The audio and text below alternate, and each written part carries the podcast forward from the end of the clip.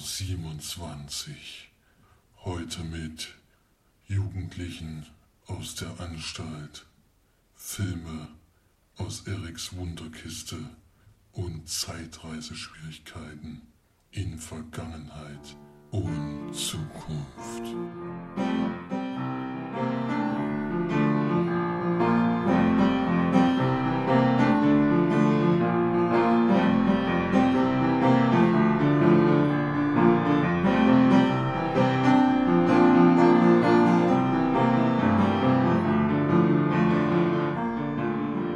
Herzlich willkommen zur neuesten Sendung von uns Leinwandperlen. Hier sind wieder für euch die Magi und der Flori Servus.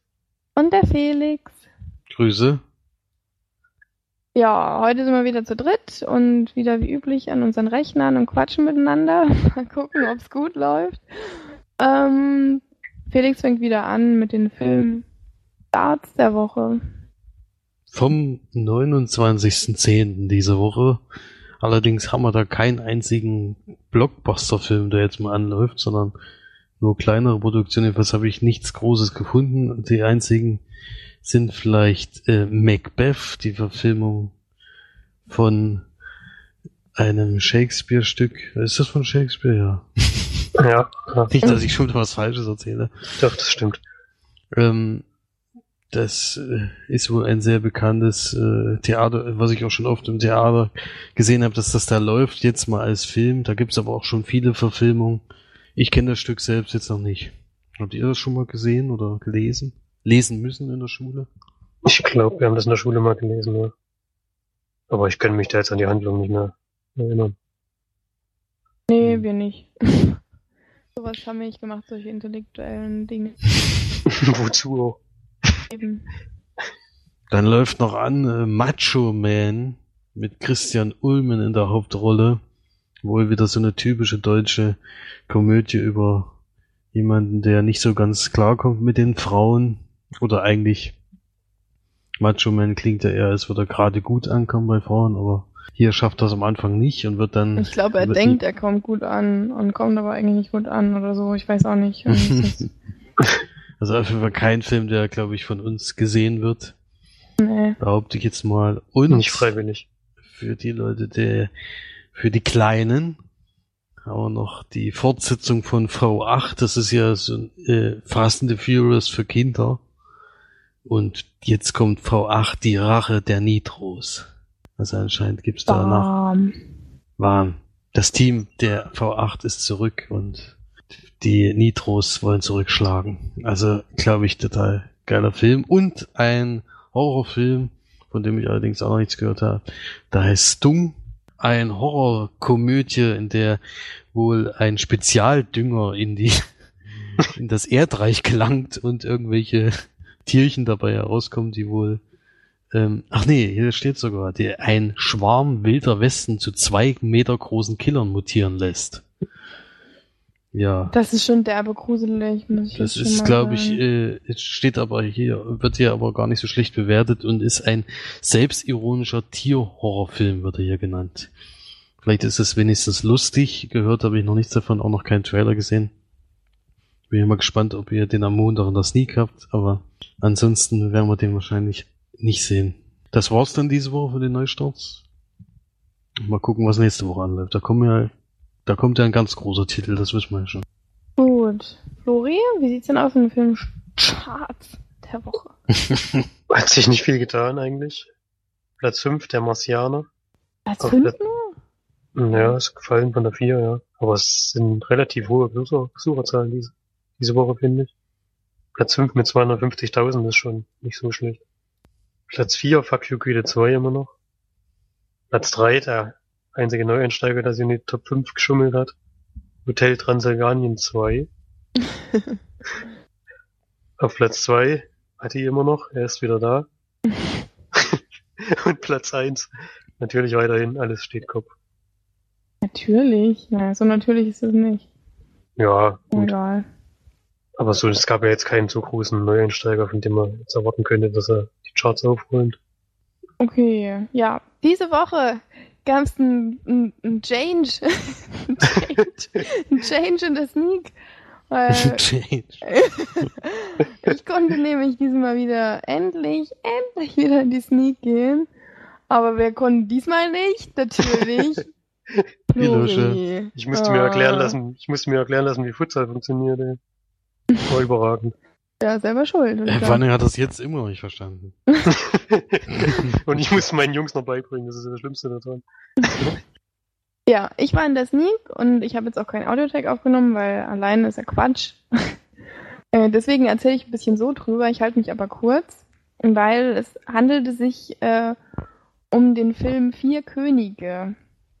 Es ist ein deutscher Film, was das Sneak-Publikum auf jeden Fall begeistert und mit offenen Armen aufgenommen hat und mit puren Begeisterungs- und Freudenschreien äh, durch den Saal geleitet hat. Ähm, ja, nee, war ein, ein kurzes Raunen durch die ganze Menge gegangen.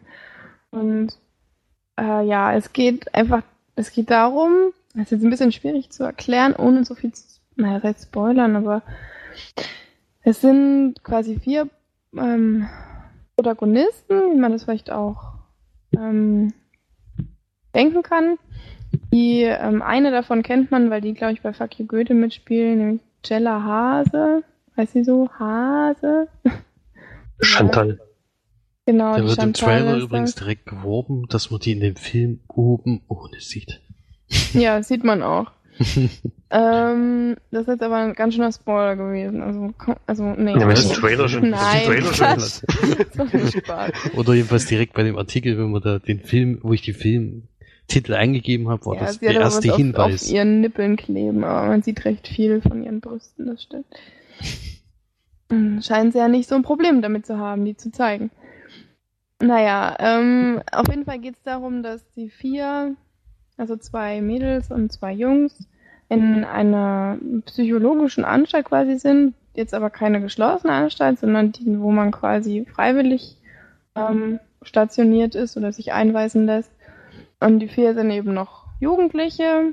Die Jella Hase spielt da eine, die ja, die Probleme in der Familie hat mit ihren Eltern und mit denen, mit der Mutter zum Beispiel nicht so zurechtkommt und die Eltern aber eigentlich sehr, ja, eher so gehobenes Niveau sind, also so viel Geld haben und sich aber halt auch nicht so um die Tochter kümmern und so. Ähm, dann gibt's noch ein Mädchen, was in die, ähm, dann quasi dazukommt. Die ähm, hat eine Mutter, die psychisch krank ist und die quasi von der Tochter sozusagen indirekt verlangt, dass sie sich ihren ganzen lieben langen Tag nur um sie kümmert und ja, sie ja, kommt dann auch mit dazu. Dann gibt's einen Jungen, der aus, äh, aus Russland, glaube ich, kommt, aber trotzdem Deutsch spricht, aber so einen ganz, ganz apathischen und introvertierten jungen Mann spielt, der wirklich Angstzustände hat und ja, solche, naja, solche auch Angstzustände immer mal zwischendurch bekommt. Und dann gibt's noch einen, der kommt von einer geschlossenen Anstalt, der aber ganz sehr aggressiv ist sozusagen. Also es sind eigentlich vier Klischee, ähm, ja, psychologisch auffälligen Jugendliche. Sieht man dann, wie die miteinander zurechtkommen oder eben auch nicht zurechtkommen, was dann so alles passiert. Und das sind sehr viele unterschiedliche Dinge und sehr viele interessante Dinge auch. Also es ist so, dass der Film am Anfang wirklich grottenschlecht war und ich gedacht habe, ich muss jetzt gehen, weil nämlich alle Schauspieler scheiße waren. besonders hat mich diese Jella Hase genervt, die da so nicht gerade besonders toll gespielt hat. Aber je länger man den Film guckt, desto interessanter wird er und desto interessanter ist auch das Thema. Und auch die Charaktere, die werden eben am Anfang überhaupt nicht vorgestellt, aber dafür dann eben im Laufe des Films und man kommt dann so dahinter, warum es denen so schlecht geht und dann bilden die eben so diese, diese Einheit, also diese vier, die schweißen dann halt auch ein bisschen zusammen und das ist auch was auch relativ schön dargestellt und es ist auch gar nicht schlecht gedreht, muss ich sagen, obwohl ich die ähm, Regisseurin noch nie gehört habe. Theresa von Elz, hat er von euch mal jemand? Wahrscheinlich nicht, ne? Ist vielleicht auch ihr Erstlingswerk, ich weiß es nicht. Ich ja mal gucken. Nee, hat bis jetzt nur vier Könige gemacht. Hm. War gar nicht schlecht gedreht, war mal ein bisschen außergewöhnlich, ist auch ein Drama und ja, eigentlich ziemlich gut inszeniert. größtenteils. Also was man von deutschen Filmen halt erwarten kann. ich fand ihn interessant, je länger ich ihn geguckt habe und ich habe ihn auch mit ähm, einem mittleren Smiley bewertet nach der Sneak. Und ähm, ja, habe dann so fünf von zehn Leinwandperlen gegeben. Kann man sich gerne mal angucken, wenn einen sowas interessiert. Ist auf jeden Fall nicht, nicht schlecht. Start ist äh, 3. Dezember, also ist noch ein bisschen hin. Geht eine Stunde 43, also man hat jetzt nicht das Gefühl, dass man äh, von Zeit beraubt wurde. Äh, doch, war auf jeden Fall in Ordnung, war okay. Und wir haben danach noch eine Freikarte gewonnen. What? ja, habe ich aber meinem, meinem Kumpel gegeben, mit dem ich quasi dort war, weil der ja auch gefahren ist. Und ich habe ja eh schon zwei oder so. Du benutzt die vor allem gar nicht, ey. Jedes Mal. Naja, ich komme ja nie nach Suhl. Wenn aber gleich noch eine Woche wieder weg. Gut, ja, das war es zu Sneak. Also hat sich mal wieder gelohnt, auch wenn es nicht überragend war, aber es war okay, kann man gucken. Und dann haben natürlich völlig überraschend meine Brüder mal die Trilogie zurück in die Zukunft äh, angeschaut, was echt hat, glaube ich, kein anderer gemacht diese Woche. Das seid ihr bestimmt die Einzigen. Zum Glück nicht. Das waren nur 80.000, äh, nee, wie viel? Ja, 80.000. Die haben nämlich heute die Tagescharts rausgebracht vom Kino gestern. Und da ist zurück in die Zukunft auf Platz 1, 2 und 3. Weil die, die Tagescharts gewonnen haben. Und dadurch, dass in allen drei Teilen natürlich 80.000 drin waren, ist es natürlich die ersten drei Plätze, was natürlich echt schön ist. Nee, wir haben uns das tatsächlich mal angetan, in der Woche um 18 Uhr ins Kino zu gehen und äh, sechs Stunden zurück in die Zukunft zu gucken mit Pause. Das ist so gestört, ey. Und das, echt Lustige, das Lustige war, dass in dem Kino ähm, die 18 Uhr gedacht haben, dabei ist deutschlandweit die, der Start des Films um 18.30 Uhr gewesen, was wir uns dann auch gesagt haben. Da haben wir da ein bisschen länger Trailer geguckt. War noch Dann- gute Trailer dabei. Sehr gute Trailer. Also da haben sie nur die größten Filme gehabt mit James Bond und Star Wo Wars. habt ihr denn geguckt? in Bad Bad Neustadt. Neustadt. Und Hm. da das äh, Kino müssen wir da auch gleich mal loben, weil der Film geht auch zu der Uhrzeit los, wie da steht. Also das Das ist ist auch schon so ein schönes, das ist auch, glaube ich, so ein, so ein privates Kino, also nicht keine Kette. Ja. Das mag ich sowieso mal lieber als.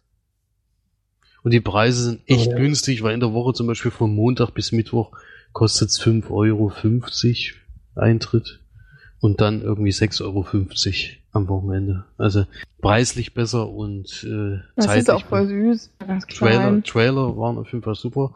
Aber dann hat, kam es ja zu dem Start des Films und das war echt, äh, also es gab einen Countdown, wo das dann noch äh, runter gezählt wurde und dann lief das wirklich deutschlandweit, das ist wirklich bescheuert, deutschlandweit zur selben Zeit an und das Lustige war, dass äh, sie sich dann doch haben was einfallen lassen dafür, denn es kam dann Kinowerbung allerdings für die Sachen, die in Zurück in die Zukunft an dem Tag ähm, wirklich, in Wirklichkeit schon gegeben hat, die es aber heute leider nicht gibt.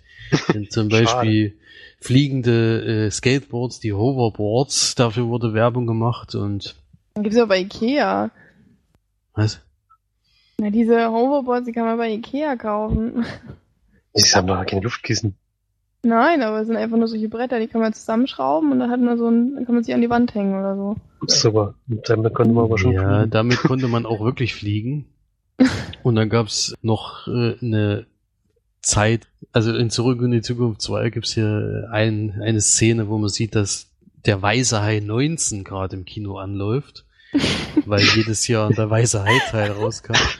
Und, und das ist lustig, weil Steven Spielberg hat auch mitproduziert, das ist echt, das, und da haben sie halt so eine, äh, gezeigt, wie es überhaupt zu diesem Teil 19 gekommen ist. Und da gibt's dann halt so eine Verarsche von diesen ganzen äh, Filmen, die es jetzt gibt, wie Robo Shark gegen Dingsabumster und all sowas. Also da gab's ganz viele und äh, das Pre-Sequel vom Pre-Sequel und sowas. das war schon echt super. Und dann gab's noch äh, eine Szene, wo dann Christopher Lloyd, der den Doc Brown spielt, mit einem DeLorean angefahren kommt und dann einen persönlich noch begrüßt zu dem Film. Und dann ging's dann los, ja. Und dann haben wir tatsächlich Ende 70 jetzt halt, muss man dazu sagen. Mit 77, Das ist ja. ja. Ganz schön alt jetzt. Und der hat uns, dann noch extra begrüßt und dann haben wir tatsächlich angefangen und dann ging es halt 360 Minuten zurück in die Zukunft mit 10 Minuten Pause dazwischen nur. Das war, schon, das war schon interessant, war dann um eins zu Ende. Aber es hat sich auf jeden Fall gelohnt. Also ich finde, das ist so eine Kla äh, Kultfilmreihe, so wie, also sowas muss man einmal im Leben mindestens gesehen haben und eigentlich kann man es eigentlich auch nur lieben, weil es gibt so viel, ist mit so viel Liebe zum Detail gemacht. Das ist wirklich unglaublich, was da für Überschneidungen zwischen den einzelnen Filmen gibt, wie viel, wie viel man da wiedererkennt. Vor allem, wenn man sie direkt nacheinander sieht, äh, merkt man es halt wirklich extrem, finde ich. Und ja, Es war eine schöne Stimmung im Kino, fand ich. ja, war sehr gut. Da saßen auch ein paar Leute mit Fan-T-Shirts drin und so. Fans, es waren viele Fans da nicht- und Haben wir jetzt nicht gekauft, aber nee. Aber es gab lustig. echt schöne T-Shirts hier mit äh, Willkommen in der Zukunft oder äh, je, nee, jetzt sind wir in der Zukunft endlich angekommen und sowas. Und solche Sprüche. Also da war einiges los und selbst in dem kleinen Kino war es war bestimmt 80 Mann da und das ist glaube ich für dieses kleine Kino gar nicht so wenig. Ja. Ich auf jeden Fall sehr schön, dass das Und es war einfach, es war halt einfach ein schöner Moment, als sie dann jetzt im zweiten Teil dann wirklich nach gestern halt gereist sind. Also heute, wir nehmen Donnerstag auf, gestern war das also. Da ging schon ein kleines. Rauen durchs Publikum. Vor allen Dingen hat es nicht ganz geklappt mit den ganzen technischen Sachen, die, die es da gibt, denn da fliegen die Nee. Autos ja schon. Äh, das hat nicht geklappt. Ja. Allgemein hat zu vieles, äh, vieles nicht gepasst, aber waren schon ein paar schöne Einfälle dabei auf jeden Fall. Den schönen 3D-Trailer 3D zu Jaws 19 gibt's natürlich jetzt auch noch nicht so, wie er da Ja. gezeigt wird. Ja. Das gibt's noch nicht ganz, aber immerhin stand an dem Kino schon mal drei, jetzt neue drei, in 3D oder sowas. Das steht da jetzt auch bei jedem Film dran, deswegen. Das hat wenigstens gepasst. Nee, es ist auf jeden Fall ein, echt äh, eine Filmreihe, die man auf jeden Fall gucken muss und lieben muss und ist fast Muss ist, man, ja. Ist fast so wie die alten Star Wars Teile, ist einfach ein Muss und Kult. Okay. Das ist doch schön, wenn es euch so gefallen hat. Das freut Leider kann man es jetzt nicht weiterempfehlen, denn das war natürlich einmalig. Na, die Trilogie kannst du schon weiterempfehlen. ja, das schon. Aber so, das Ganze drumherum und so war schon sehr cool. Hat auf jeden Fall Spaß gemacht. Ja. Gut, dann würde ich sagen, kommen wir mal zu unseren gesehenen Film. Denn da hat Flori gesehen einen Film namens Spy Game und der ist ein bisschen besonders. Warum, kann er euch ja selbst verraten. Den habe ich nämlich vom Erik bekommen. Der hat ja in, im Kinocast eine Aktion gestartet, die hieß Eriks Wunderkiste. Und so hat er da im Wohnzimmer aus dem Regal seine Lieblingsfilme, glaube ich, waren das sogar, ausgeräumt, weil er Platz brauchte. Schon mal die erste Frage an Erik, was kann man eigentlich in ein Wohnzimmerregal reintun? Was wichtiger ist als gute Filme? gibt's jetzt nicht, gibt's jetzt in meinem Gedankengang nicht so viel, aber gut. Und hat halt gesagt, wer sich bewirbt, bekommt einen Film zugeschickt, kostenlos, und soll den dann mal rezensieren, welchen Weg auch immer. Und das machen wir jetzt natürlich hier. Spy Game ist ein Film von Tony Scott, der leider jetzt schon seit ein paar Jahren nicht mehr lebt, freiwillig. Der hat noch so gemacht, relativ viele so Action-Thriller. Ähm, Staatsfeind Nummer 1 zum Beispiel, oder Marge hat gerade seinen letzten Film gesehen, Unstoppable, den hat's ja besprochen hier. Mhm. Was haben wir noch so? Mann unter Feuer, Déjà-vu. Ziemlich viel mit Den Denzel Washington. Hat er gemacht anscheinend. Ein Spy Game ist von, müssen wir mal schnell nachschauen. 2001, genau. Wir Leinwandperlen sind immer perfekt vorbereitet, merkt man. Ich weiß zwar nicht, ich kenne, ich weiß nicht alles auswendig, das wäre furchtbar. Ja. Von, von 2001 ist auf jeden Fall ein Film mit Robert Redford und Brad Pitt in den Hauptrollen. Und zwar geht es darum, dass Brad Pitt am Anfang des Films, er ist ein CIA oder FBI-Agent. Ich bin echt super vorbei, CIA, genau. CIA-Agent ist gerade bei irgendeinem, irgendeiner Miss Mission in China und versucht dort aber auf eigene Faust, wie dann später rauskommt, jemanden aus einem Hochsicherheitsgefängnis zu befreien. Das geht aber in letzter Sekunde schief und er wird festgenommen. Und dann gibt es einen Han- Handlungsortwechsel. Jetzt sind wir in den USA und Robert Redford ist in dieser CIA-Hauptzentrale beschäftigt und wird dann so, ein, so, so so eine Taskforce, würde ich das mal nennen, gerufen, die sich dann mit diesem Fall beschäftigt halt, weil er kennt Brad Pitt, der spielt Tom Bishop in dem Film, also der kennt diesen Tom Bishop. Er hat den früher rek rekrutiert für die CIA und ihn auch bei seinen ersten Missionen begleitet. Und er soll dort jetzt Rede und Antwort stehen, wie das halt dazu kommen konnte, dass Tom Bishop sich da eigenmächtig diese Mission halt gestartet hat.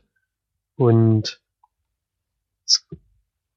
die tun so, als wäre das so eine Rettung, also würden sie sich überlegen, wie sie Tom Bishop retten können, aber wird ziemlich schnell klar, dass sie es eigentlich gar nicht unbedingt wollen, sondern dass sie eher nach einem Grund suchen, warum sie den jetzt halt in Jordan schicken können. Der wird nämlich am nächsten Tag dann um 8 Uhr von der, vom, von den chinesischen Leuten dann hingerichtet, wenn er nicht vorher gerettet wird.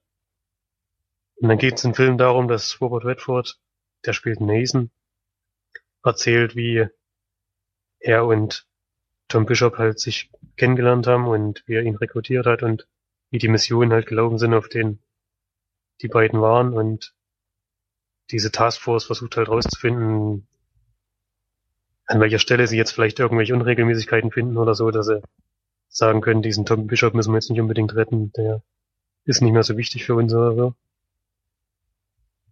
Und davon handelt dieser Film, ja, der ist ein bisschen episodenhaft gemacht. Es spielt immer mal in dieser Hauptzentrale und dann werden halt diese Missionen gezeigt. Oder auch ähm, ein paar kurze Szenen mit Brad Pitt in dem Gefängnis. Und so langsam äh, merkt man halt, warum das diesem Nathan so wichtig ist, diesen Tom Bishop jetzt eigentlich trotzdem zu retten. Und er versucht auch so ein bisschen hinten herum mit kleinen Tricks äh, dafür zu sorgen, dass diese die CIA halt Tom Bishop doch retten muss. Und darum, davon handelt eigentlich der Film. Ähm, mir hat der Film ziemlich gut gefallen. Diese Geschichten sind gut erzählt und auch spannend gemacht. Tony Scott ist ja so ein bisschen bekannt für so gute Actionfilme. Die ist hier relativ dezent eingesetzt, finde ich, die Action. Trotzdem, der Thriller-Faktor steht ein bisschen im Vordergrund. Das hat mir eigentlich ziemlich gut gefallen. Ähm, ja. Ist schon ein paar Tage her, dass ich den gesehen habe, jetzt muss mal überlegen. Bewertung? Ich würde acht von zehn Leinwandperlen geben. Ui. Ich weiß, dass ein Felix auch schon mal gesehen hat, ist aber auch schon ziemlich lange her. Ich hatte ihn auch schon mal gesehen, aber das war so lange her, dass ich nur noch die Randgeschichte wusste und ansonsten wusste ich eigentlich nicht mehr viel. Ja, aber da würde ich mich jetzt auch nicht äh, dran äh, ja dazu erzählen, weil da, das ist wirklich zu lange her, um da noch irgendwie eine Wertung oder sowas abzugeben. Also ich würde eher noch mal gucken. Ja, ich müsste mir jetzt auch, ich, jetzt kann man drei Wochen her, ich den gesehen habe oder so, oder zwei Wochen. Schon mal so viel vergessen, ey, das ist unfassbar. Du bist halt Ich auch alt, ne? schlechtes Ich Zeichen. könnte gar nichts mehr zur Musik sagen oder so. Ich habe auf jeden Fall, es gibt so eine Szene, so ein ziemlich großes Attentat, was sie da durchführen müssen. Da hatten sie eine Riesen. Nee, das ist kein Spoiler. Du weißt ja auch nicht, wann das ist und wo. Da hatten sie eine riesen Action-Szene gemacht und so, und dann waren aber, bevor der Film ausgestrahlt wurde, war heißt das, dieses Attentat in New York auf die Twin Towers passiert und deswegen haben sie, glaube ich, sogar den Filmstart erstmal verschoben und dann haben sie aber auch diese Szene halt relativ zusammengeschnitten und haben nur einen kleinen Teil davon gezeigt, weil natürlich die Bevölkerung gerade solche Szenen unbedingt sehen wollte nach dem Ereignis. Worum es auch noch geht in dem Film ist, Nathan und dieser Tom Bishop haben sich nach mit der Zeit so ein bisschen auseinandergelebt und auch am Ende nicht mehr so sehr viel miteinander zu tun gehabt. Und da geht es so ein bisschen darum, dass so ähnlich wie bei dem Film Sicario, wie weit würde man jetzt als CIA-Agent noch gehen? Was kann man moralisch noch vertreten? Was kann ich mit den Menschen noch antun, um meine Ziele zu verfolgen? Und da gehen ihre Meinungen doch relativ deutlich auseinander. Und deswegen gibt's dann auch noch so ein paar Konflikte zwischen den beiden, die der Film auch noch behandelt. Also ich finde ihn jetzt auf jeden Fall sehr intelligent gemacht und er hat halt viele verschiedene Handlungsstränge, die gut erzählt sind. Und der Schluss des Films hat mir auch gut gefallen. Deswegen insgesamt sehe ich den schon sehr positiv.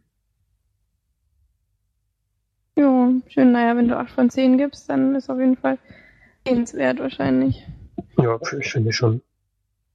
Gut, dann kommen wir zum nächsten gesehenen Film. Mehr hast du ja nicht zu sagen, oder Flori? Nope. Gut. Dann geht's weiter mit Zodiac, die Spur des Killers. Habe ich mir angeschaut. Und zwar hab, ist es der David Fincher Film oder die David Fincher Version von den ganzen Zodiac Filmen, der von 2007 ist. Ähm, in den Hauptrollen ist vor allem ähm, Jack Gyllenhaal, Mark Ruffalo, Anthony Ho äh, Edwards, Hopkins, ähm, und Robert Downey Jr. sieht man da, und noch so ein paar andere. Ähm, worum es geht in dem Film ist eigentlich recht schnell zusammenzufassen. Und zwar hat von 1968 bis 69 ähm, der Zodiac Killer sein Unwesen getrieben in San Francisco, genau im Raum von San Francisco und hat immer mal wahllos ein paar Menschen getötet und quasi dann ähm, an Zeitungen Briefe geschickt ähm, und denen gesagt, wenn ihr das und das nicht veröffentlicht, dann äh, bringe ich weitere Menschen um und ja, mache noch so ein paar andere schöne Sachen. ähm, es ist eigentlich, ja, viel darf man halt darüber nicht sagen, weil man spoilert halt schnell viel von dem, von dem Film, sobald jemand nicht so, sich so gut auskennt mit Zodiac, dem Zodiac Killer, dann ähm, sollte man sich den auf jeden Fall auch mal anschauen oder einen der Filme, es gibt ja mehrere. Oder sich darüber mal belesen, weil das doch eine sehr interessante Geschichte ist. Und begleitet hat Jack Gillenhall, der bei einem, bei einer Zeitung, wo das Zodiac Killer eben hinschreibt, eigentlich ein Karikaturist ist und sich dann aber sehr mit dem Zodiac Killer auseinandersetzt, weil der Killer eben auch immer irgendwelche Rätsel aufgibt, die Jack Gillenhall dann versucht zu lösen. Und ja, Besondere bei dem Film ist, man begleitet nicht nur Jack Gillenhall, sondern auch größtenteils noch Mark Ruffalo, der einen Polizisten spielt und versucht, den zu fangen. Und ähm, da hat man dann quasi mehrere größere Rollen, die man in dem Film begleitet. Und ja, genau. Was noch interessant ist, ist, dass der Film, wie bei Flori gerade, auch ähnlich wie so ein Episoden ist, nämlich gehen nämlich irgendwie nach jedem zweiten Cut nach jedem zweiten Szene sind irgendwie ein paar Tage oder ein paar Wochen oder ein paar Monate vergangen. Es ist halt wirklich von Schlag auf Schlag. Ähm, da ist halt, sieht man mal Jack Gillenhall, wie er in der Zeitung sitzt, irgendwas macht und sich dann abends mit Freunden trifft.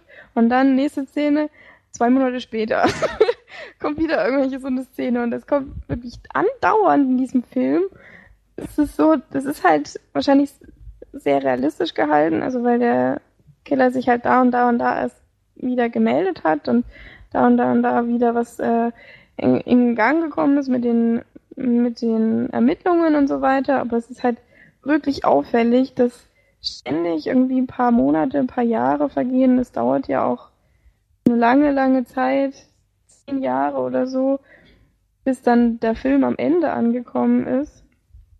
Und ja, das ist dann mir zumindest zu viel gewesen. Also ich konnte teilweise nicht mehr folgen, wann wir jetzt wo überhaupt waren ähm, und was es vor allem für eine Relevanz hatte, dass da jetzt zwei Monate oder zwei Tage oder ein Jahr vergangen ist. Also man merkt dem Film sehr an, weil der Film geht nämlich zweieinhalb Stunden und das ist wirklich viel zu lang gewesen. Und dafür, dass der Film zweieinhalb Stunden geht, ist einfach überhaupt kein Spannungsbogen da, finde ich, weil das einfach nur erzählt wird die ganze Zeit, wie das und das war und was da und da passiert ist. Und ja, ist halt sehr realistisch. Der Gillenhall ist halt Jay Gillenhall, den guckt man sich gerne an, den guckt man sich auch keine zweieinhalb Stunden an. Aber trotzdem ist es halt jetzt kein wahnsinnig toller Film. Also es hat mir jetzt nicht wirklich was mitgegeben und dafür, dass es ein Thriller ist, ist er auch nicht wirklich spannend gemacht, um das mal so auf den Punkt zu bringen. Also einer der schwächsten David Fincher Filme, die ich bis jetzt gesehen habe. Und ich würde dem Film auch nur vier von zehn Leinwandperlen geben, weil, also mich hat er überhaupt nicht abgeholt. Ich finde die Geschichte an sich sehr interessant, aber ja, wie gesagt, der Film hat mich nicht wirklich beeindruckt und mich nicht wirklich unterhalten, leider. Deswegen da auch meine recht niedrige Bewertung. Habt ihr den gesehen? Ja, Jo. ich kann mich da nur anschließen. Ich fand den ziemlich langweilig, den Film. Es war erschreckend, dass das ein David Fincher Film war, Mhm. von dem man nur wirklich Und vor allem so eine gute gewöhnt ist. Besetzung. Ja. Also Jack Gyllenhaal, Mark Ja. Ruffalo, Robert Downey Jr. wirklich eigentlich. Das Witzige ist auch, dass ähm, Jack Gyllenhaal am Anfang und dann am Ende sind ja zehn Jahre vergangen und der ist wirklich kein Tag gealtert. Der hat nur einen Bart bekommen. Und Robert Downey Jr. ist irgendwie gefühlt 25 Jahre älter am Ende des Films. Er ist total grau geworden, ist fett geworden, hat voll die Veränderung im Gesicht gehabt und Jack Gyllenhaal einfach nur hat einen Bart dann am Ende. Ja. Das fand ich auch irgendwie ein bisschen komisch, aber ich meine, Jack Gyllenhaal sieht vielleicht auch in 50 Jahren noch so aus, wie er jetzt aussieht, nur mit Bart. Kann natürlich sein, aber naja. Mhm. Nee, einer Ja. der schwächsten David Fincher Filme auf jeden Fall. Mhm. Habt ihr da eine Bewertung für oder ist es zu lang her? Bei mir ist es zu lange her. Bei mir auch, ja, wir hatten ja gleichzeitig gesehen. Ach so. Gut, dann machen wir weiter mit dem nächsten Film, würde ich sagen. Ein Felix hat gesehen Königreich der Himmel. Klingt ja schon mal schön. Klingt Okay. schön, äh, ist auch der zweite Film aus Eriks Wunderkiste, denn ich habe an der Aktion auch teilgenommen und habe dann Königreich der Himmel, Wenn's kostenlose, wenn's kostenlose Filme gibt, sind wir ganz vorn dabei.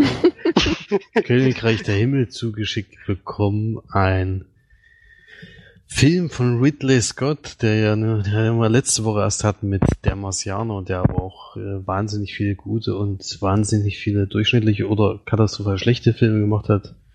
Wo ich übrigens gerade das Buch lese, der Marsianer. Will nur mal kurz sagen. Okay, Und weiter geht's. Zum Beispiel Blade Runner hat er gemacht oder der Gladiator oder Hannibal und und der Marsianer, wie gesagt, der mir auch sehr gut gefallen hat, aber dann auch solche Filme wie The Counselor, der mir völlig, völlig in die Hose ging oder Robin Hood, der auch schwächer war. Also er hat äh, Auf und Abs und Königreich der Himmel ist von 2005 mit Orlando Bloom in der Hauptrolle und wenn Ridley Scott ruft, kommen ja eigentlich alle angelaufen, denn mitspielen tut auch noch Edward Norton, Eva Green, Jeremy Mhm. Irons, Liam Neeson, also Brandon Gleason spielt auch noch mit, also die ganze Schauspielerriege ist dabei. Dass äh, Edward Norton allerdings ein verunstalteter Ko- König ist und man ihn, ich in dem Film nicht einmal gesehen habe, dass der das ist und das jetzt zum ersten Mal lese, dass der mitgespielt hat, ist schon mal ein schlechtes Zeichen. Das ist so Denn ähnlich wie der bei. ist nämlich, der hat leider eine schlimme Krankheit und man sieht ihn einmal im Film, weil er Ah. sonst eine Maske auf hat und da ist er so verunstaltet, dass du ihn überhaupt nicht erkennst. Aber wahrscheinlich war es dann seine Stimme. Das ist ähnlich wie bei letztens bei letztens bei uns, bei Am Sonntag bist du tot, wir hier, wie hieß er, Downhole Gleason nicht erkannt haben. Ähm, der ja hier bei ähm, eine, eine Frage der Zeit, alles eine Frage der Zeit die Hauptrolle hat. Den haben wir Ja. überhaupt nicht erkannt. Ja gut, aber da hat er auch die ganze Zeit eine Maske auf. Also da konnte man auch schlecht erkennen. Das war wahrscheinlich nur seine. Am seine Sonntag bist du tot, hat er eine braune Perücke aufgehabt. Das hat schon gereicht. das, das zählt aber nicht als, als Verstellung. Als wenn er so eine Silbermaske aufhat, hat wo man gar nichts nicht sieht. erkannt. Gar nicht erkannt. Egal, macht nichts. Aber Auf jeden sehr Fall ist schade, wenn man Orlando Bloom nicht ein Schmied in einer, in einem kleinen Dorf, in dem, in, und lebt da mit seiner Frau, die begeht aber leider Selbstmord. Und die, der Priester äh, will die gerade begraben und äh, ja, ver äh, klaut ihr aber dann zum Beispiel das Kreuz vom Hals und hackt ihr den Kopf ab, weil ihm, äh, als Selbstmörder darfst du, äh, ist das die Bestrafung, dass du dann auch noch einen Kopf abgekriegt hast äh, am Ende. Und das erzählt er ihm natürlich und vor lauter Wut darüber und dadurch, dass er noch sieht, dass er seine Frau beklaut hat, äh, bringt er den Priester um und entscheidet sich dann, dieses Dorf zu verlassen, denn kurz davor kam sein Vater wieder nach Hause hat ihm angeboten, mit ihm äh, in die Kreuzzüge nach Jerusalem zu ziehen. Und er wollte eigentlich erst nicht. Und dadurch, dass das passiert ist, musste er aber aus diesem Dorf verschwinden. Und ja, also der folgt dann seinem Vater in Jerusalem und auf dem Weg dahin äh, treffen sie dann auf Leute, die ihn verhaften wollen, weil er nur den Priester umgebracht hat. Und dabei wird aber sein, die greift die Gruppe diese Leute an, weil sie den Jungen beschützen wollen und da passieren dann einige Dinge und dann gilt es nach Jerusalem zu kommen und vor allen Dingen dort einen Krieg gegen die Moslems zu führen, die Jerusalem zurückerobern wollen. Er ist ein Schlachtenepos äh, per Excellence, würde ich jetzt mal sagen. Die erste halbe Stunde ist das, was ich jetzt erzählt habe, und dann der Rest besteht eigentlich aus einer kleinen Liebesgeschichte und größeren Schlachtsequenzen, die ja, die zu der Zeit kamen eh gerade ganz vielen Schlachtenfilme raus mit ja der Ringe und sowas. Da war das gerade ganz groß. Und da hat er sich so ein bisschen, oder Alexander oder sowas, die ganzen Mittelalter-Eposse waren da eh gerade beliebt. Und da schließt er sich so ein bisschen mit an. Leider gibt die Geschichte nicht so wahnsinnig viel her.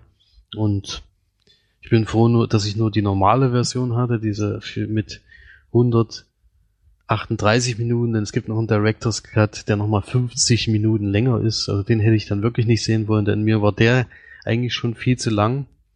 Und trotz dieser wahnsinnigen Besetzung mit echt ganz vielen herausragenden Darstellern hat es bei dem Film, bei der Geschichte nicht so wahnsinnig viel gebracht, weil es ist dann doch am Ende nur äh, ein, eine Schlacht nach der anderen. Deswegen gibt der Film nicht so viel her und reiht sich leider bei den Ridley Scott Filmen ein, die jetzt nicht so überzeugt haben. Also er hat ja immer mal so ein Auf und Ab und der ist dann eher wieder bisschen schlechter und würde dem Film vier von zehn Leinwandperlen geben. Allerdings, und das äh, lag dann mit dabei, gab es auch einen Grund, warum Erik mir den geschickt hat. Ich glaube nicht wegen dem Film an sich, vielleicht auch wegen dem, aber es lag auch ein Zettel drin, weil du Extras so gerne magst. Und äh, der, es war eine Double Disc Edition und diese Extra Disc waren vier Stunden Extras, die man sich dann noch zusätzlich angucken konnte. Und die waren echt wahnsinnig interessant. Also so nur wegen den Extras lohnt es sich eigentlich schon, diese DVD zu holen, weil es ist echt Einsichten in diese Produktion, sowas habe ich äh, noch nicht gesehen gehabt. Also Ridley Scott macht vor allem extrem viel bei den Extras. Nicht so, dass man den nur mal über die Schulter schaut und dann gibt er mal ein blödes Interview oder sowas, sondern er ist die ganze Zeit dabei und man lässt da wirklich direkt Einblicke in diese Produktion geben, auch vom Drehbuchentwurf und wie sie einzelne Szenen nochmal umgeworfen haben, nochmal umgeschrieben haben. Also man ist überall dabei, wie sie die, die Proben mit den Schauspielern und die Kostüme, die wahnsinnige Aufwand, wie viele Kostüme die da natürlich für solche Filme immer herstellen, dann wie das nachgebaut wurde und alles. Also wenn man wirklich äh, Zeit und äh, Lust hat, äh, wirklich in der Produktion mal richtig reinzugucken, dann ist das echt ein sehr guter Film. Das kann man dann auch über mehrere Tage verteilt mal gucken und da kann man wirklich mal eine ganze Produktion von Anfang bis Ende eigentlich mal miterleben und das auch meiste Zeit mit dem Regisseur, der das auch selber kommentiert. Also eine wirklich richtig tolle Geschichte. Die kann man wirklich sehr empfehlen. Na, wenn der Film scheiße ist, bringt es ja nicht so viel. Nee, aber man kann ja auch mal DVD-Extras äh, mal so gucken und wenn man sich für Film interessiert, dann ist das auf jeden Fall ein schöner Einblick, den man sich mal gönnen kann. Oh, sehr schön. Ja, da haben wir die zwei Eric-Filme auch schon abgehakt. Schon vor allem. Aber erst seit fünf Wochen da oder so. Bei mir kam er erst letzte Woche. Also ich habe hab ihn auch direkt drei geguckt. Wochen gesehen. Wir haben wir noch nicht besprochen. Hm. Okay. Flori, du hast noch einen Film? Nämlich 12 Years a Slave hast du geguckt, ne? Ja, genau, den hatte ich auf Blu-ray von Clemens gekriegt. Ein, ein Film von Steve McQueen von 2013, der ja auch den bei den Oscars ziemlich abgeräumt hat. Als bester Film, bestes adaptiertes Drehbuch und beste Nebendarstellerin. Und zwar geht es um einen jungen Afroamerikaner, der in New York lebt als freier Mensch. Damals wurden die irgendwie, das ganz habe ich nicht verstanden, warum, wurden mal ein paar freie Menschen halt aus Afrika und manche, manche waren halt Sklaven. Aber warum jetzt die einen das waren, die anderen das? Habe ich nicht so ganz verstanden. Und Weil du der, so dumm bist, nur deswegen. du weißt so, Nö, aber ich habe den Film auch nicht geguckt. ne, im Film wird es ja nicht erklärt. Das hätte ich dann schon, glaube ich, mitbekommen. So, jetzt bin ich völlig raus wegen dir wieder. Ja, meine Schuld. Danke. Und zwar mitspielen tun bei dem Film, den Hauptdarsteller traue ich mir schon mal gar nicht auszusprechen. Chute Ejiofor oder so. Der spielt Solomon, Solomon North, Northup. North.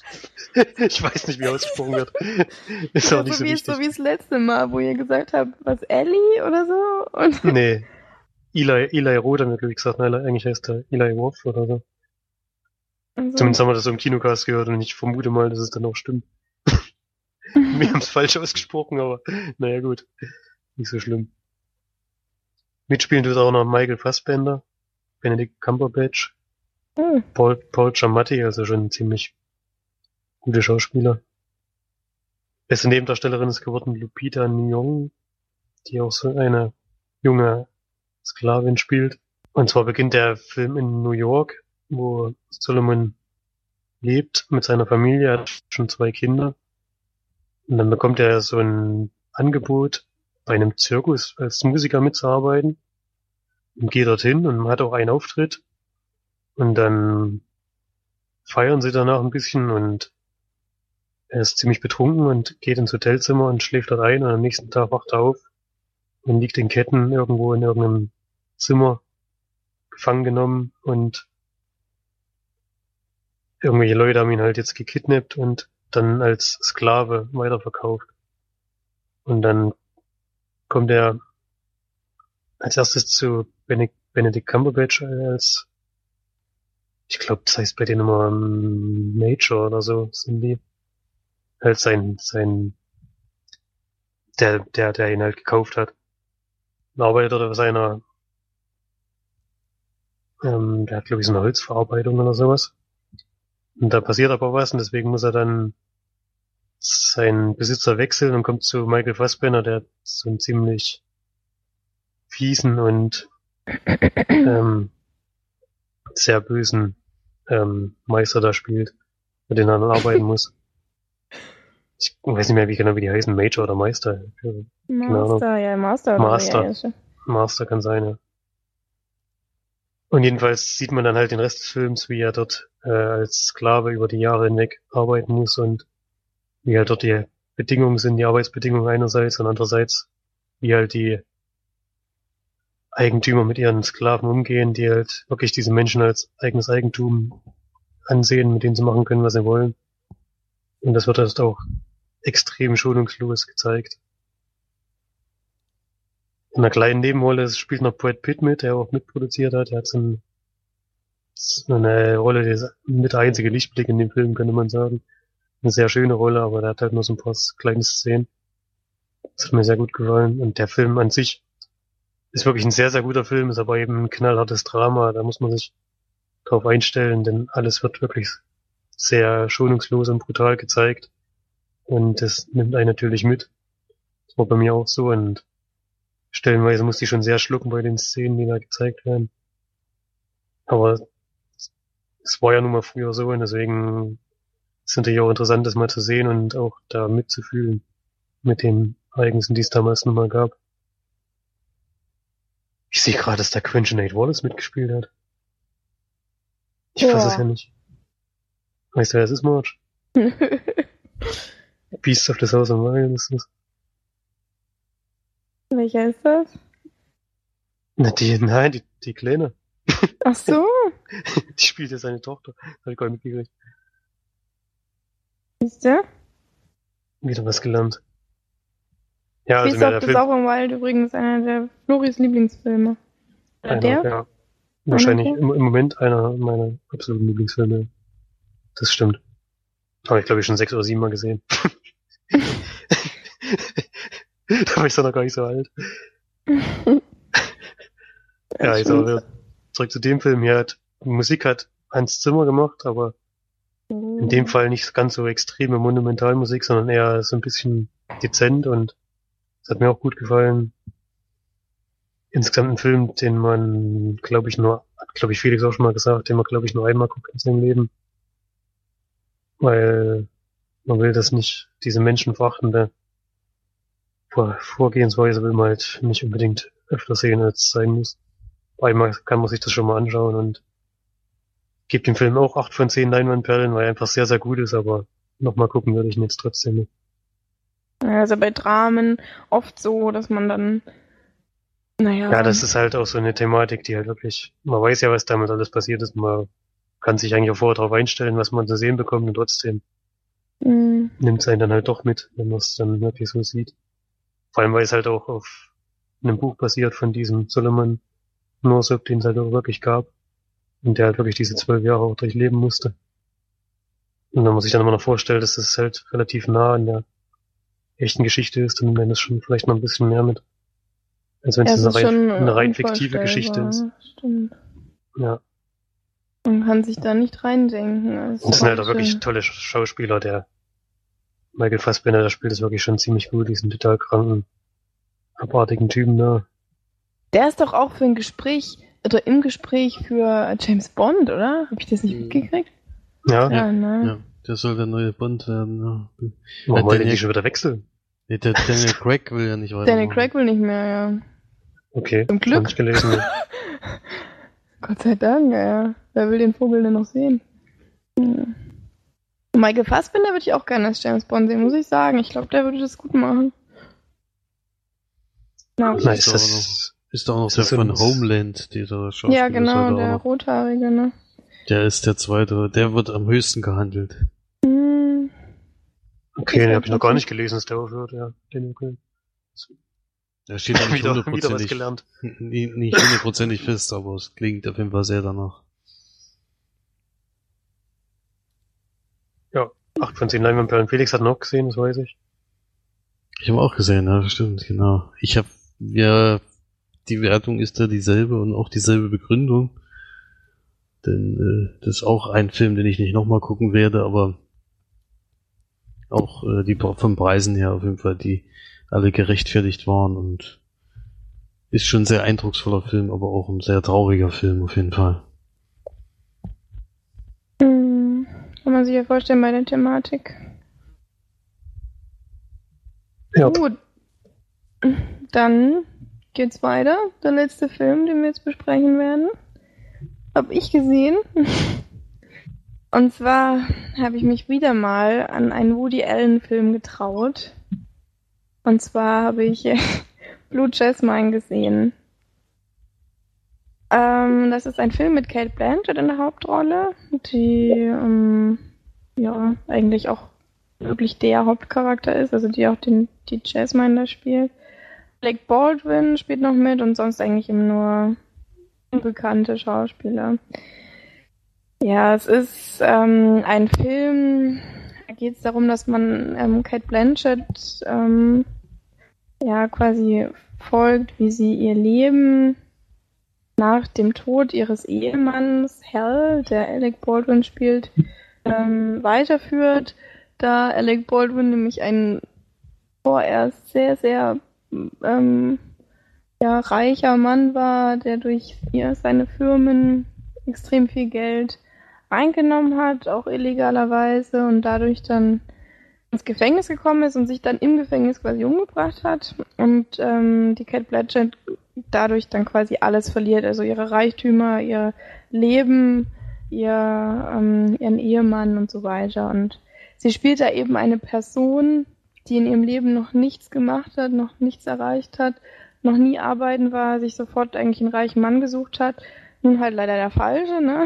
Weil er dann alles verloren hat und alles verkaufen musste und die sich eigentlich in dem Leben, im Reichtum und in der gehobenen Gesellschaft eben am allerwohlsten gefühlt hat und jetzt dadurch dann eben abstürzt in eine Welt, die ihr total unvertraut ist und ja, sie quasi dann bei ihrer Schwester einzieht oder einziehen muss, die zwei Kinder hat und halt aber wirklich eine, also diese Verkäuferin, die lebt halt in jetzt nicht so einer tollen Wohnung und ja, das ist halt quasi eine völlig andere Welt für Kate Blanchett und ja, das sie muss sich dann einen Job suchen und sucht sich dann den nächsten reichen Mann und bliblablub, halt hin und her.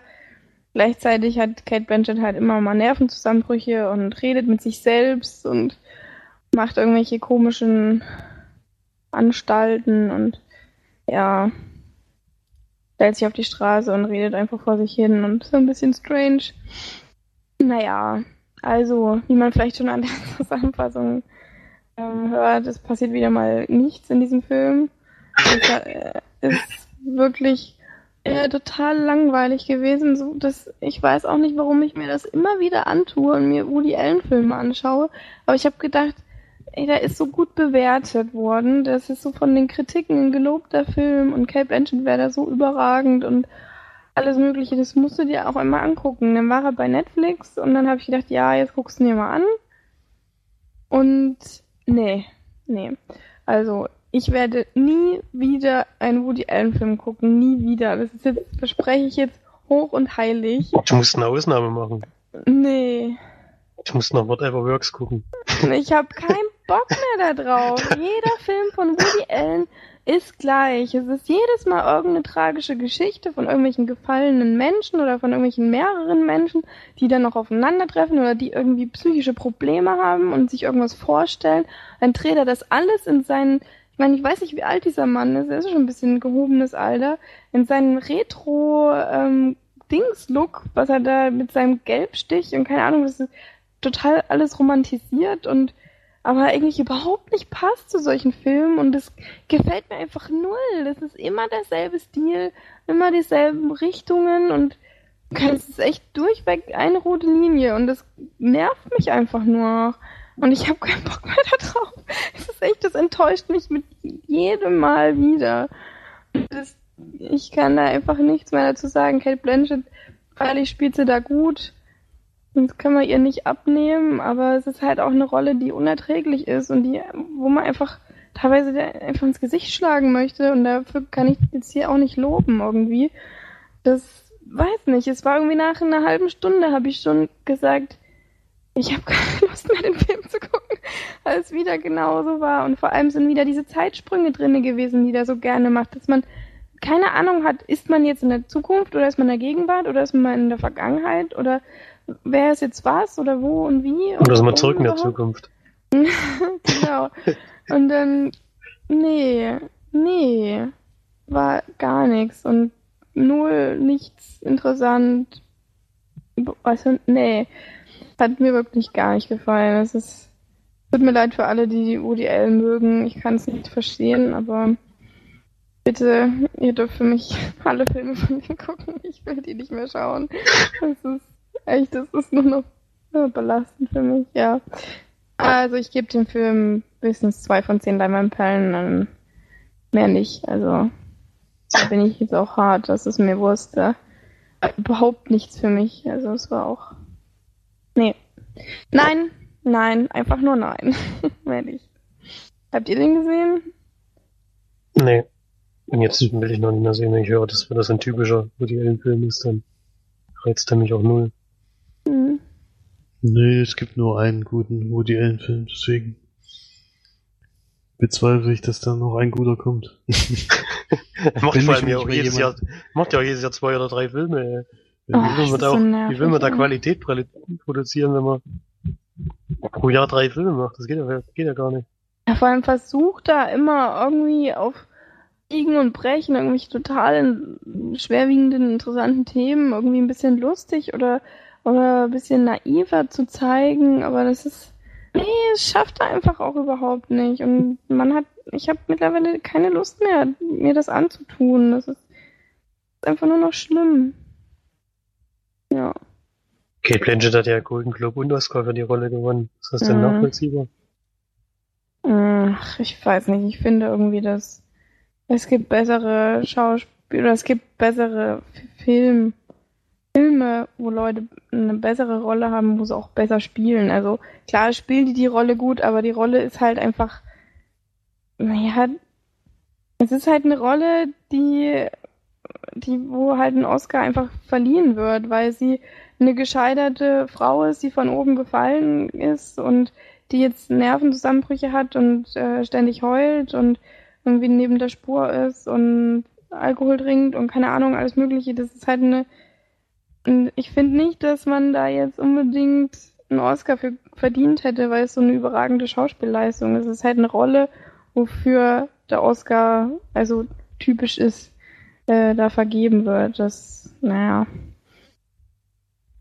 Egal, da war es dieses Jahr auf jeden Fall eine bessere Wahl als letztes Mal. Ja.